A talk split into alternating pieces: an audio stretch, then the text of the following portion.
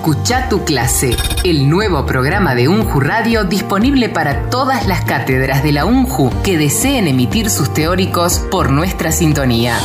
Desde UNJU Radio y como complemento de las iniciativas y acciones de modalidad virtual y clases no presenciales que están desarrollando las distintas cátedras de la UNJU, abrimos un nuevo espacio de contenidos. Escucha tu clase, contenidos de cátedra, definiciones, conceptos, análisis, comparaciones, actividades. Escucha, tu, clase. Escucha tu clase. Un espacio producido por docentes a cargo o responsables de cátedras de la Universidad de Jujuy.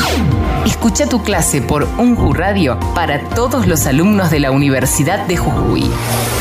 Escucha tu clase. Podés ser parte.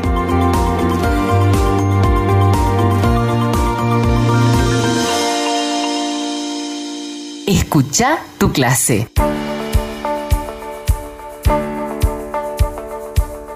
Escucha tu clase. Espacio promovido por el Instituto Rodolfo Kusch, dependiente de la Universidad Nacional de Jujuy. El licenciado Daniel González, director del Instituto Kusch, Conversaciones. Buenas tardes, otra vez estamos aquí en Conversaciones en el Kusch. Esta tarde estamos con Fabián Lavallén.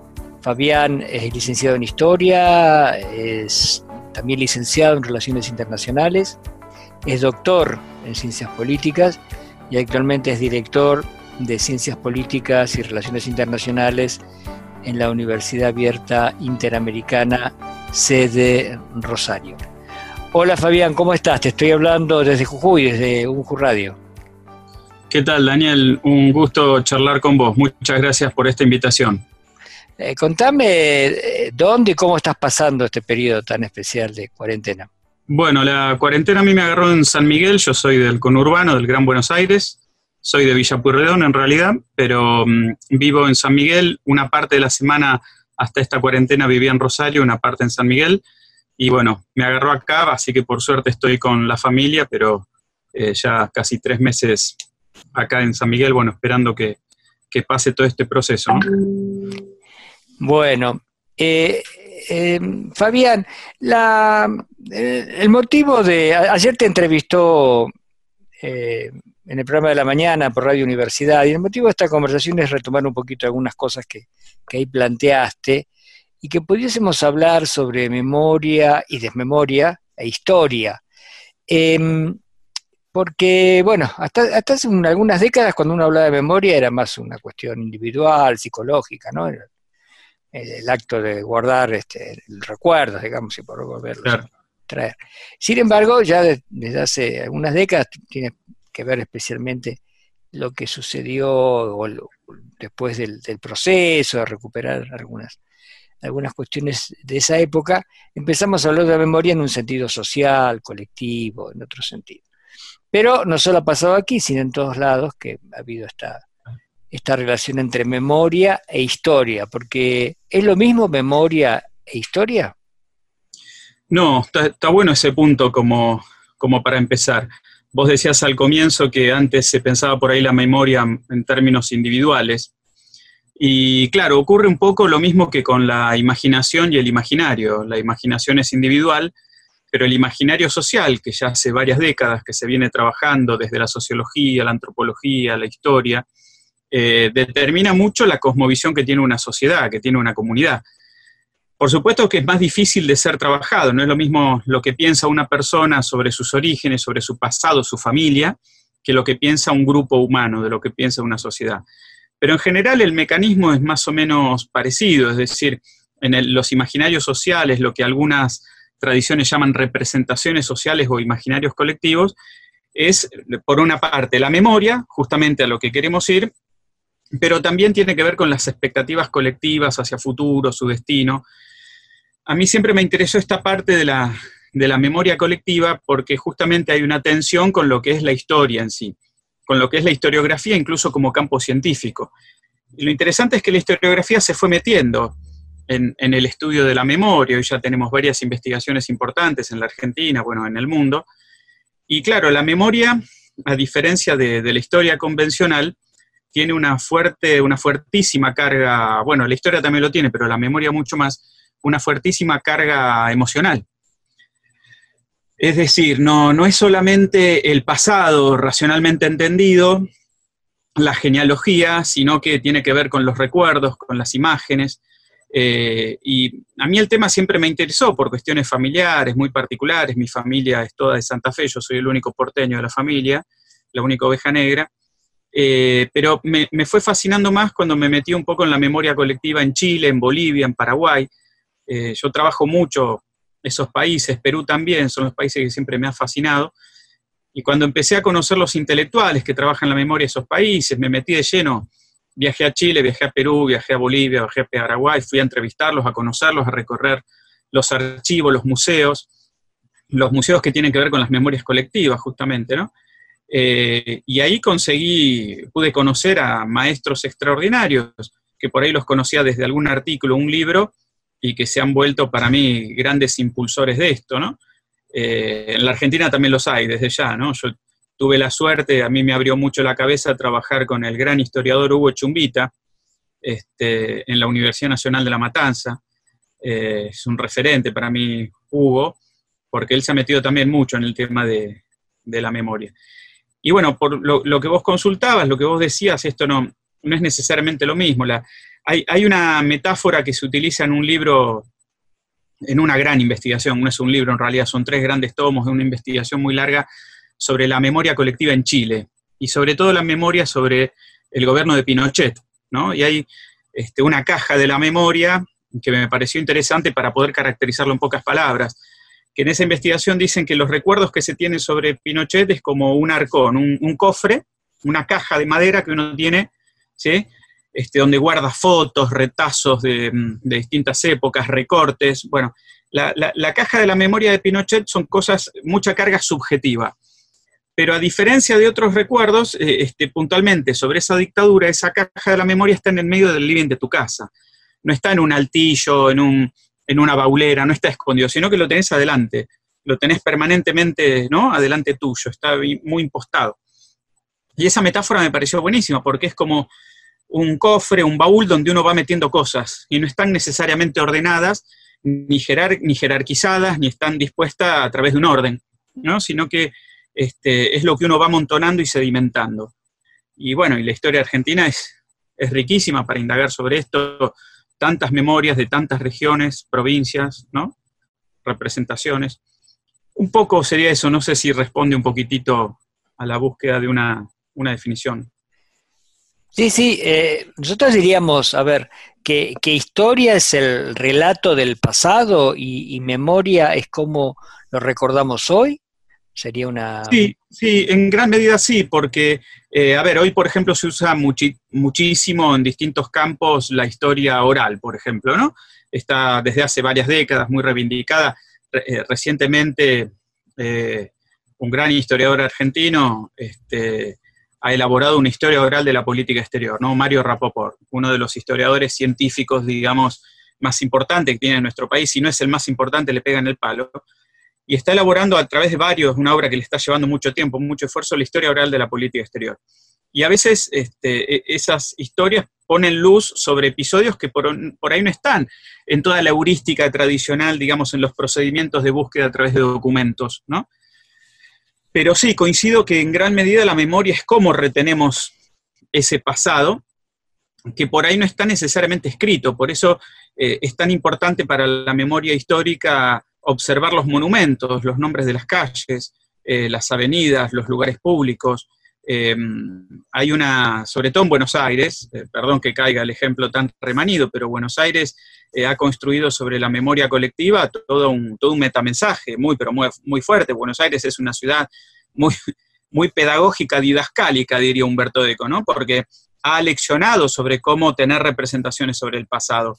No, no es casualidad que de, los pocos próceres que no se ha mantenido este, su vivienda, su casa tradicional, haya sido Juan Manuel de Rosas, a la que directamente le dinamitaron la casa en Palermo, que se la podría haber resguardado, no sé, como un lugar histórico, simplemente, no, no digo para reivindicarlo. Se la dinamitó y se decidió que no quede nada. Lo mismo de la casa de Encarnación Ascurra, en el centro de Buenos Aires.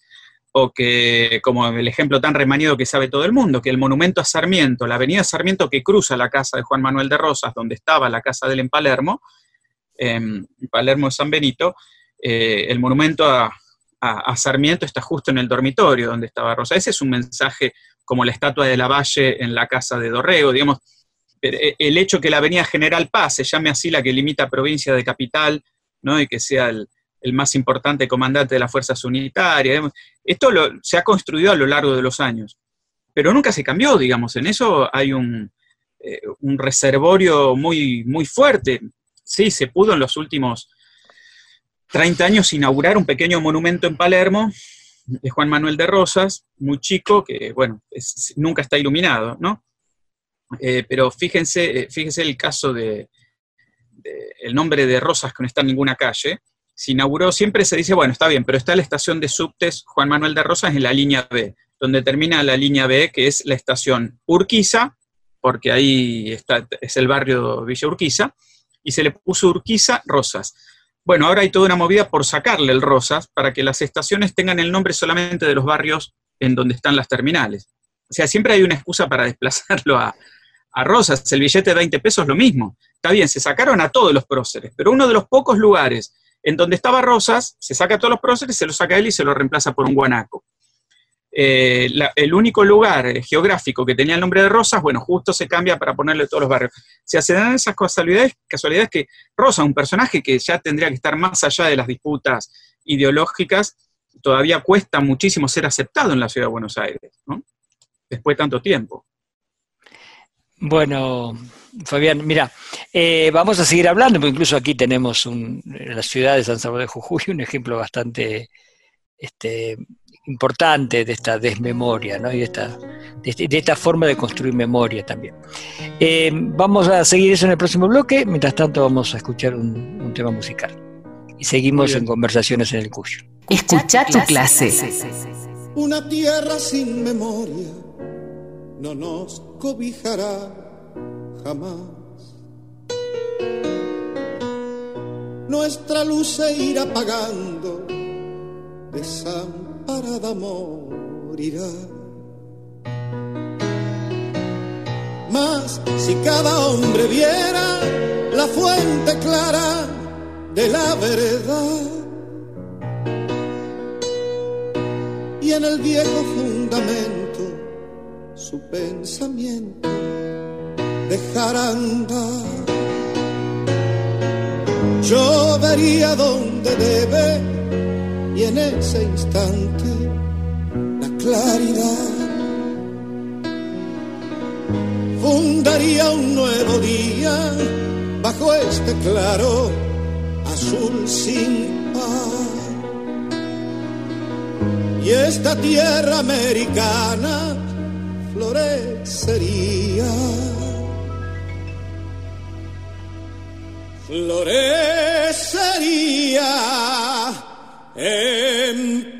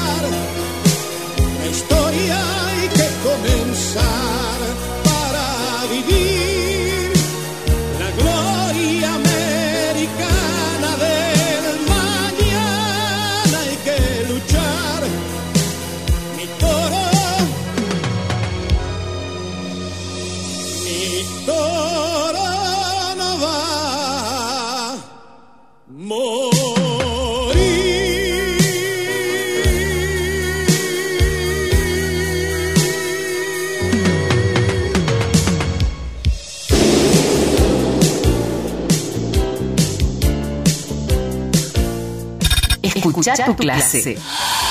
Seguimos en Conversaciones del Instituto Cush, dependiente de la Universidad Nacional de Jujuy.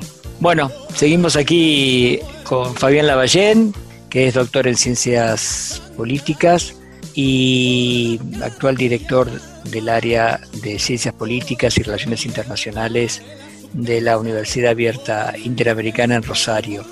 Eh, Fabián, veníamos hablando de memoria e historia y desmemorias y construcción de la memoria, y te comentaba que aquí en la ciudad de San Salvador de Jujuy, en una de las de los lugares emblemáticos, en la calle Belgrano, que es la calle una de las calles principales, sino la principal de Jujuy, eh, hay un conjunto eh, que recuerda a, a, la Valle, la muerte de la Valle, bueno, de una manera absolutamente eh, maliciosa, te diría, para la memoria, ¿no? Porque aparece la Valle caminando con el pecho descubierto, este, más o menos bien peinado y con ojos celestes, y enfrente a caballo un, montonero, un soldado montonero eh, con cara fiera, sosteniendo las riendas con los dientes y, tirándole directamente al pecho que él ofrece en forma abierta. Eh, de tantas versiones que hay de, la muerte de la Valle, que, este, que daría para, para, da para muchos tomos, ¿no? Pero esa, esa es, digamos, es una versión ingenua y realmente maliciosa, pero es importante porque es, es muy didáctica. Uno pasa por ahí todos los días, está frente a la biblioteca popular, que es la principal biblioteca que hay aquí en, Jujuy. Y no hay manera de, tocarlo, de cambiarlo, más allá de que hay un cartelito muy pequeñito al pie, del, al pie de la valle que dice que hay distintas versiones de, su muerte, ¿no? Entonces, bueno, aquí también tenemos un, ejemplo bastante, bastante particular. Eh, pero volviendo al tema de la, de la memoria, eh, y en la construcción de la historia, en el hacer historia, ¿no, ¿no aparecen estas emociones, estos sentimientos que aparecen claramente en la memoria? Sí, sí, por supuesto. Yo, a ver, eh, tengo una posición sobre este punto en el cual creo que hay que reconocer que ninguna historiografía es absolutamente objetiva, ninguna historiografía, ya sea por la manera en la que hemos aprendido, por los lugares que hemos habitado, por, los espacios que hemos recorrido. Entonces, la carga de subjetividad que hay en la construcción de la historia es importante. Ahora, si esa persona que, elabora la historiografía, a su vez, este, indaga, desde el momento que uno selecciona temas, está poniéndole una carga de subjetividad sobre las preferencias. No es lo mismo aquellos que se especializan en el proceso de la Confederación Argentina, el radicalismo, del peronismo, quienes estudian la, eh, redemocratización argentina. Eh, los historiadores, cada uno se va especializando en un campo distinto, ¿no? No existe el historiador experto en todos los procesos, de hecho, creo que los mejores son los que se focalizan en una serie de temas y trabajan sistemáticamente eso. Eh, es muy difícil encontrar un historiador en el que uno no vea que hay, este, no digo un compromiso emotivo, pero por lo menos una apreciación y un juicio de valor formado sobre esos procesos y que le hace, no digo tomar partido en términos políticos, pero sí exponerlo y trabajarlo de una memoria, eh, de, una manera, perdón, particular, construyendo una memoria. Eh, yo recuerdo muy bien, eh, yo estudié en la Universidad del Salvador, eh, donde había una línea muy marcada, como todas las universidades, ¿no? una línea muy marcada de, la Academia Nacional de Historia. Tuve la suerte de tener a varios miembros de número, varios de los más prestigiosos miembros de número de la Academia Nacional de Historia. Eh, Miguel Ángel de, de Marco, el presidente de la Academia, cuando asume por primera vez como presidente, García Belsunce, Abelardo Levalle, o sea, tuve a varios de los historiadores más importantes de la Academia Nacional. Y me acuerdo que con varios compañeros transitábamos otras dos universidades por el hecho de, querer conocer otras visiones. Y frecuentábamos mucho la Universidad de La Matanza, la Universidad de San Martín cuando comienza, pero sobre todo la Universidad de Buenos Aires, la eh, filosofía de, la UBA. Y era una antítesis muy pronunciada, ¿no? ¿no? No, solo en la manera que se exponían los temas, sino en las periodizaciones que se realizaban. ¿no? Eh, ahora, esto ocurre no solo individualmente en las personas, sino que institucionalmente, es lo que quiero decir con el caso de, las universidades.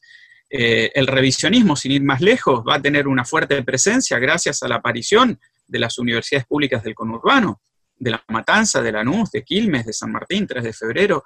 O sea, ahí hay una carga de, subjetividad. Uno en determinadas instituciones ya asume un poco la mirada que van a tener. Después hay variantes internas, pero, pero se asumen esas opciones, como por ejemplo me pasó cuando trabajé en el área educativa del Ministerio de Defensa de la Nación, eh, viendo los programas de historia argentina de las Fuerzas Armadas en el Colegio Militar de la Nación, la Escuela Naval, la Escuela Aérea, em, estoy hablando hace unos 10 años, no hace mucho tiempo, ¿no? Eh, el peronismo no era ni siquiera una unidad interna dentro del programa, ¿no? Era una cápite dentro de una unidad que se llamaba el autoritarismo democrático.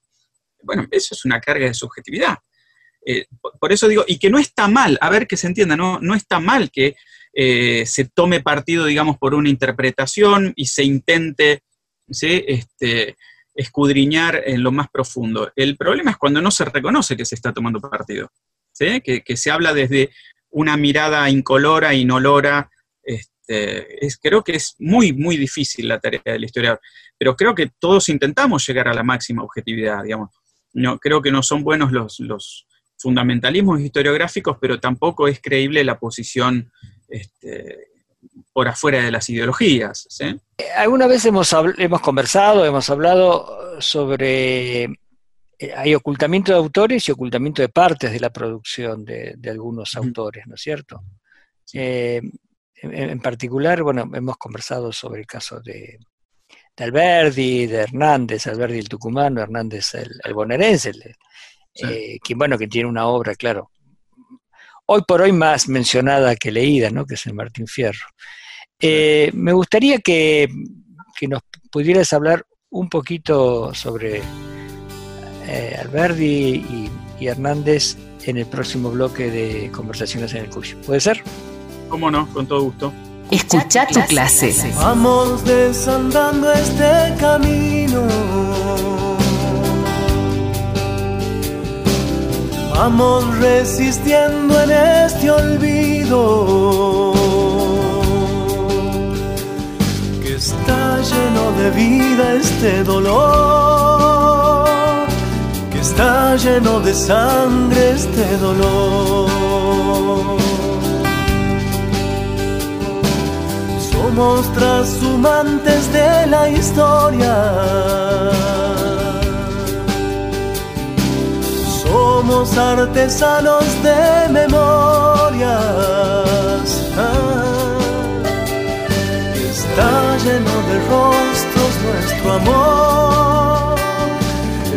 lleno de sangre.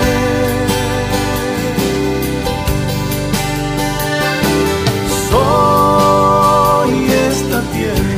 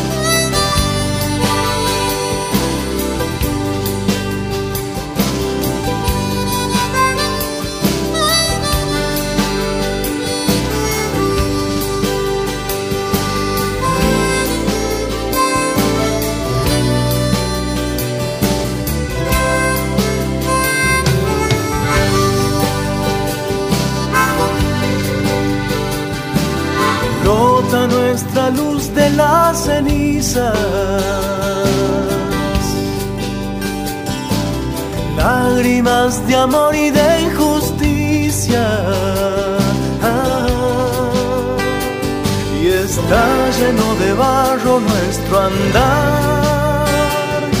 Está lleno de viento.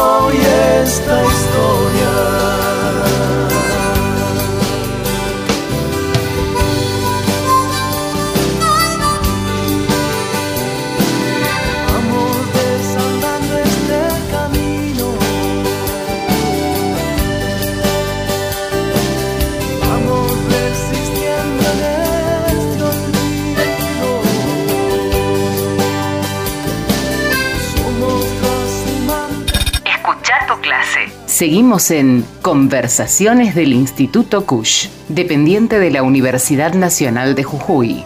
Bueno, estamos volviendo aquí en Conversaciones en el Cush con el doctor eh, Fabián Lavallén, y estamos hablando hoy sobre memoria y desmemoria, eh, que es, un tema que venimos recorriendo aquí en Conversaciones en el CUSTA, damos algún, con un profesor de filosofía de aquí, Mario Vilca, trabajar un poco sobre, sobre las grandes convulsiones en el pensamiento andino, ¿no? Eh, sobre el concepto de Pachacuti, y también hemos trabajado hace un par de, hemos conversado hace un par de viernes con un director de cine que hizo una película sobre un poeta, un poeta urbano de aquí de la ciudad, Néstor Gropa, que es un cronista y nos deja un poco una, crónica poetizada de la ciudad de los últimos 40 años, eh, ya fallecido hace, hace casi 10, pero mm, que, nos realmente ha, dejado una, una crónica de memoria eh, además este, refinadísima y amplísima, un, escritor prolífico. ¿no? Eh, pero quedamos en el bloque anterior en conversar sobre Alberdi y Hernández. Sí, yo uso mucho un dispositivo, una serie de conceptos que utilizaba Andrés Solís Rada, que yo solo escuché en un par de charlas. Andrés Solís Rada, para los que no lo conocen, eh, uno de los intelectuales más importantes de Bolivia de las últimas décadas, un personaje maravilloso, extraordinario, muy comprometido con la política de su país. Eh, eh discúlpame, y que, fue el primer ministro de hidrocarburos de, Evo Morales y que fue el que nacionalizó las fuentes de, hidrocarburos en Bolivia, ¿no?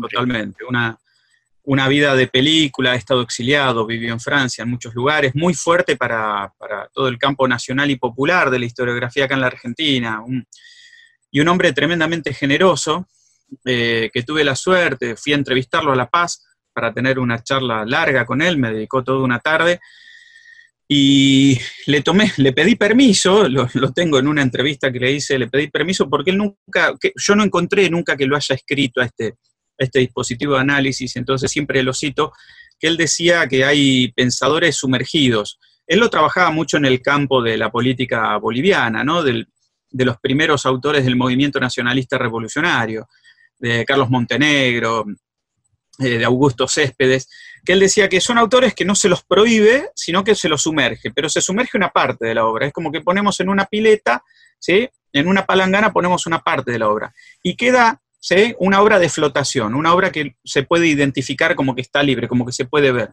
Y eso es lo que charlaba con Andrés hace casi unos 10 años, eh, ya falleció lamentablemente, Solís Rada parte de la desmemoria, ¿eh? que no haya salido prácticamente ninguna nota en los grandes medios argentinos sobre la muerte de Andrés Solís Rada, como cuando falleció Fernando Boazo, como fallecen tantos grandes intelectuales y pensadores de la región que nada, ¿eh? ni un comentario. Eso para mí está claramente planificado. Eh, yo observaba que eso se puede aplicar al caso de Alberdi, porque Alberdi todos conocemos las bases, y las bases cualquier librería tiene una edición o varias ediciones de las bases y puntos de partida para la organización nacional o alguna obra de derecho constitucional sobre la provincia de Buenos Aires. Ahora, lo que no aparece es la cantidad de obras que Alberdi eh, le dedicó a Mitre, a la Guerra del Paraguay, a la economía, a la Confederación, la memoria diplomática de él, por ejemplo. Fue el primer plenipotenciario de la Confederación Argentina, de la Confederación Urquicista haciendo tremendas críticas a cómo instrumentaba el Estado de la provincia de Buenos Aires, a cómo le instrumentaba Mitre. Entonces, eh, pero a ver, esto se dio ya en vida de, Alberdi, no es que lo digo yo, están en las propias cartas fuentes de la época, que cuando se deciden editar las obras completas de Sarmiento, que nadie puede negar, se coincida o no, la, potencia del pensamiento sarmientista en la Argentina, es más que una obviedad decirlo, se decide, se, se impulsa crear una edición oficial de las obras de Sarmiento y la de Alberdi. Y Mitre dice, no, la de Alberdi no, Alberdi no va a ir.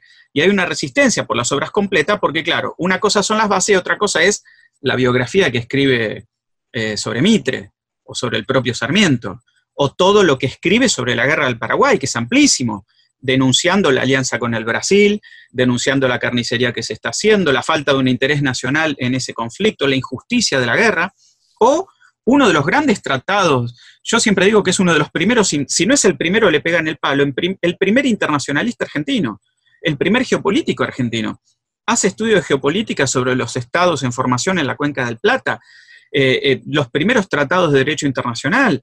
El concepto, yo me acuerdo con unos compañeros, nos, fascinamos tanto en una época con, Alberdi, eh, que creamos una pequeña revistita, un suplemento dentro de una revista cultural que se llamaba Pueblo Mundo miren, qué concepto hermoso, pueblo mundo. Él hablaba de una comunidad internacional, él propiciaba la, conformación eh, no utópica, ¿eh? no desde el socialismo utópico británico, la idea que el derecho internacional podía colaborar a construir una comunidad global donde cuando hubiera problemas, fíjense, hoy lo podemos pensar para la pandemia en ese sentido, eh, haya una solidaridad humana por encima de la soberanía de los estados. Una cosa maravillosa. Eh, y en la ciudad de Buenos Aires, siempre doy el mismo ejemplo yo en las clases, la ciudad con mayor cantidad de librerías per cápita en el mundo no se encuentra. El crimen de la guerra, sus memorias diplomáticas y todos los ensayos sobre el pueblo mundo.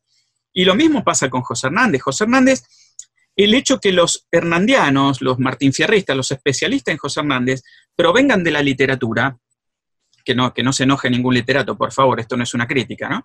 Pero el hecho que esté por afuera de la ciencia política, que no se lo estudie en ciencia política, se lo estudie en literatura, ya es justamente una inmersión que se ha hecho del autor. A ver, yo, yo los invito a que hagan el ejercicio. Cuando se entra a una librería, ¿dónde está José Hernández? En el sector literatura, el Martín Fierro.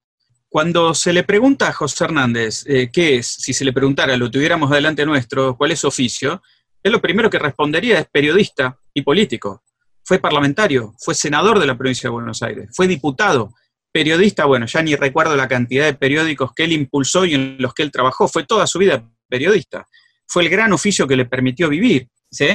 Ahora, poeta, muy probablemente no se hubiese referenciado más allá de la importancia de la obra del Martín Fierro y que no vamos a negar acá, la gran obra, desde Leopoldo Lugones en adelante, que sabemos que es la épica nacional.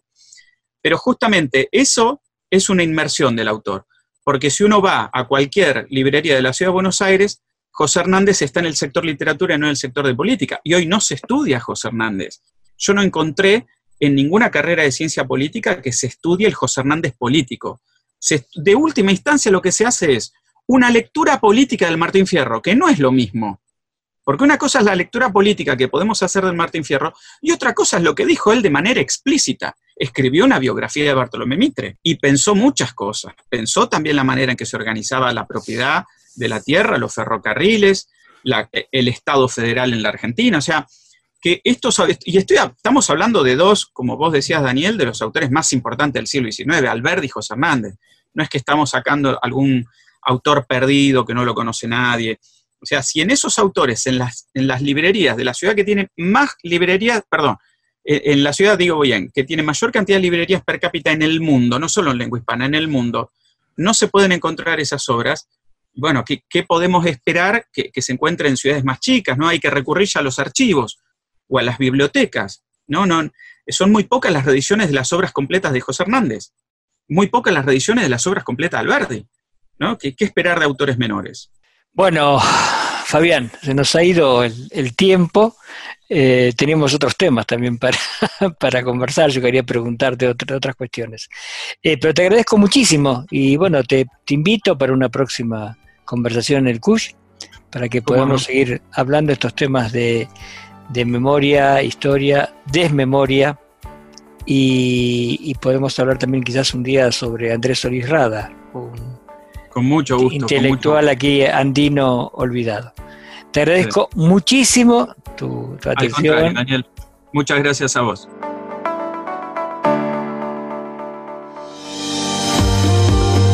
Escucha tu clase. Contenidos de cátedra, definiciones, conceptos, análisis, comparaciones, actividades.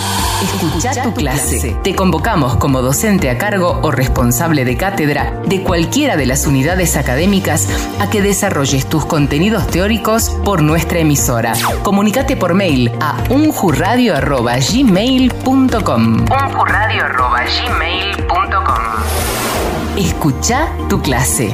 Podés ser parte. Escucha tu clase.